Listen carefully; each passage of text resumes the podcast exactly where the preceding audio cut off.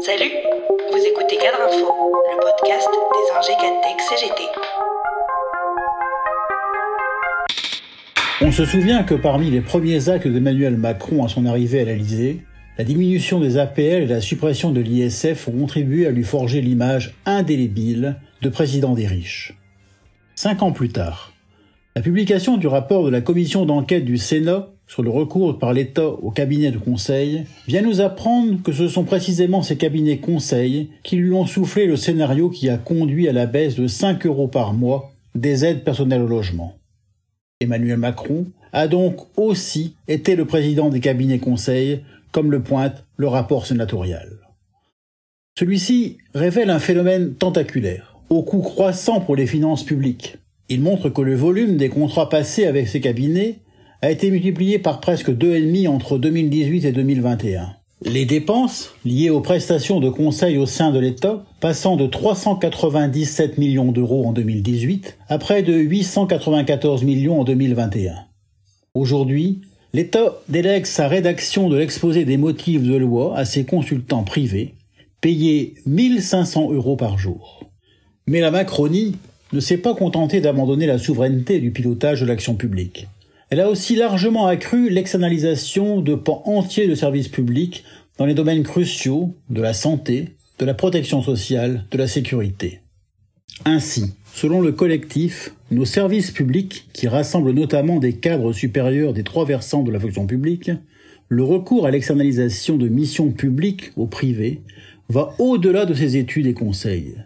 Il s'est même accéléré depuis le milieu des années 90 il prend des formes juridiques de plus en plus variées et représente aujourd'hui un total d'au moins 160 milliards, soit l'équivalent du quart du budget de l'État, dénoncé le collectif dans une note d'avril 2021.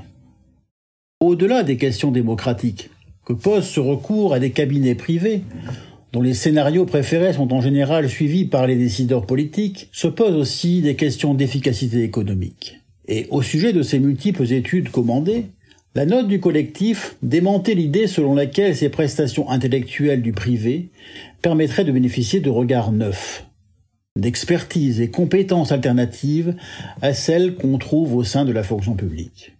Car les profits des consultants se distinguent très peu de ceux des décideurs publics qu'ils conseillent.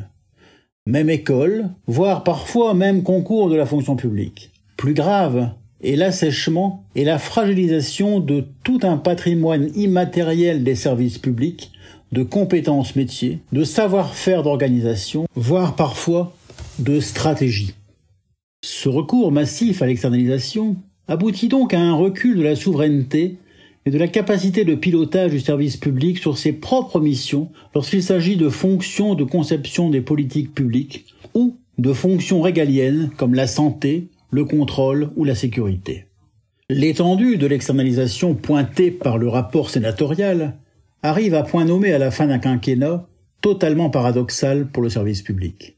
Ces cinq ans ont révélé comme jamais le besoin d'un service public et en même temps la crise profonde de l'action publique. Les discours sur le dégraissage de la fonction publique ne font plus recette. Ces cinq années ont aussi fait émerger le besoin de reconnaissance et qualification des agents publics, l'exigence d'un renforcement de leur effectif. Elles ont vu également monter parmi les fonctionnaires une exigence de sens de leur mission, comme l'ont révélé les différents baromètres de l'encadrement réalisés par la CGT des ingénieurs, cadres et techniciens. Les cadres de la fonction publique ont un terrain à reconquérir, celui du conseil, de l'aide à la décision, afin de piloter le service public vers la réponse aux besoins et non vers la privatisation. C'est une exigence démocratique.